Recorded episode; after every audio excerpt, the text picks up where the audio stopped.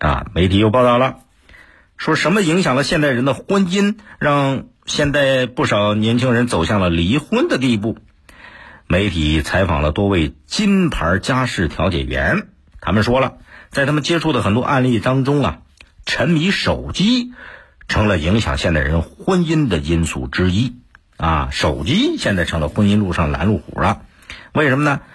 两边有一方沉迷手机，夫妻双方没法沟通，不分担家务，不关心彼此，光顾着玩手机了啊。这种情况占到离婚总数的百分之三十。不说不知道，一说吓一跳，手机竟然成了两口子当中的第三者，啊！当然这是所谓金牌家事调解员反馈的消息，但是这个反馈也挺逗的，网友调侃了，说信不信由你，百分之百的离婚跟吃饭有关系，当然这是属于一种调侃，是对这个手机成为第三者的一种调侃，实际上。手机它只是一种工具，就跟菜刀一样，你不能说拿菜刀伤人的多了，这罪都在菜刀身上，让菜刀去背锅。对婚姻有影响的不是手机，而是用手机的人。有家事调解员看到一对把离婚起诉书交到法院的夫妻，这两口子没什么原则性的问题啊，这个家事调解员就劝其中的这男方劝小王，让他改掉一些改掉一些自身的习惯。家庭可以维持下去，就跟小王说了，说你可以改变一下刷手机的习惯啊。但是小王不觉得自己错，他觉得自己家庭很正常，自己又没二心，为什么要改啊？但是小王媳妇儿不答应。小王媳妇儿说了，自个儿每天下班回家要管孩子的吃喝拉撒睡，啊，这个小王啊就光知道玩手机、吃饭、睡觉，这种家庭媳妇儿受不了了，死气沉沉的。说明什么？你看看这个细节，说明什么？夫妻双方缺乏沟通，缺乏沟通的背后是缺乏婚姻生活的规则，而玩手机只是这个事儿的导火索。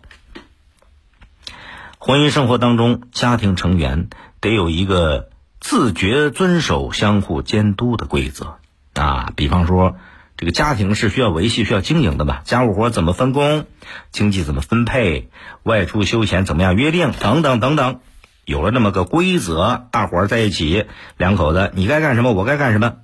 他就不会光在那玩手机了。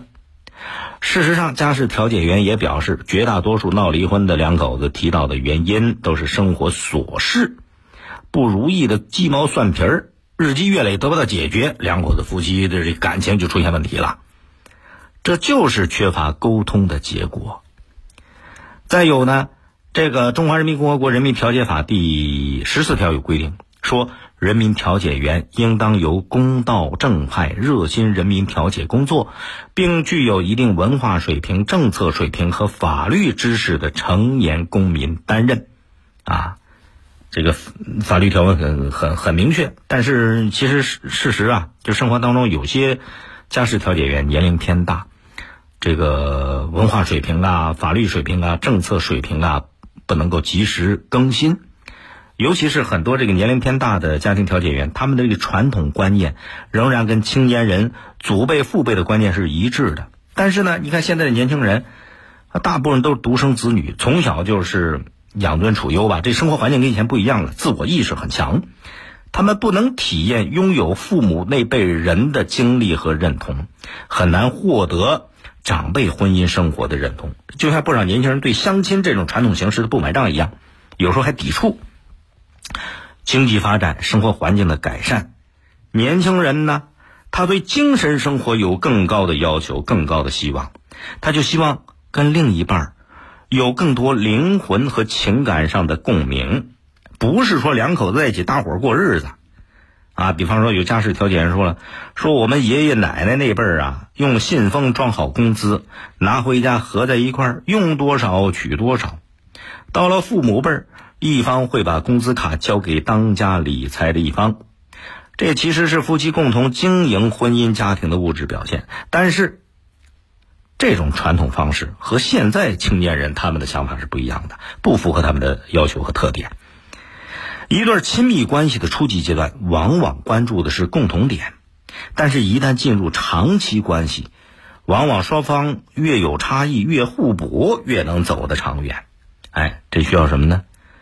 需要在婚姻生活当中通过沟通、了解规则来找到冲突调和的方法，是不是？特别是确立共同的目标和个人的边界。其实说白了，就是婚姻生活啊，除了经济基础，基本的经济基础要有的，饿得前心贴后背了，还你爱我，我爱你，爱不起来了。除了基本的经济基础，相同的价值观才能走得更远。所以，家事调解员也得更好的把握当代年轻人的特点。更多内容，请下载荔枝新闻和我苏客户端。你也可以关注江苏新闻广播的官方微博、微信。更多广播节目、优选音视频和大蓝鲸商城，请登录大蓝鲸 APP。大林评论在大蓝鲸上推出音频产品，每天更新，欢迎您搜索订阅收听。再会。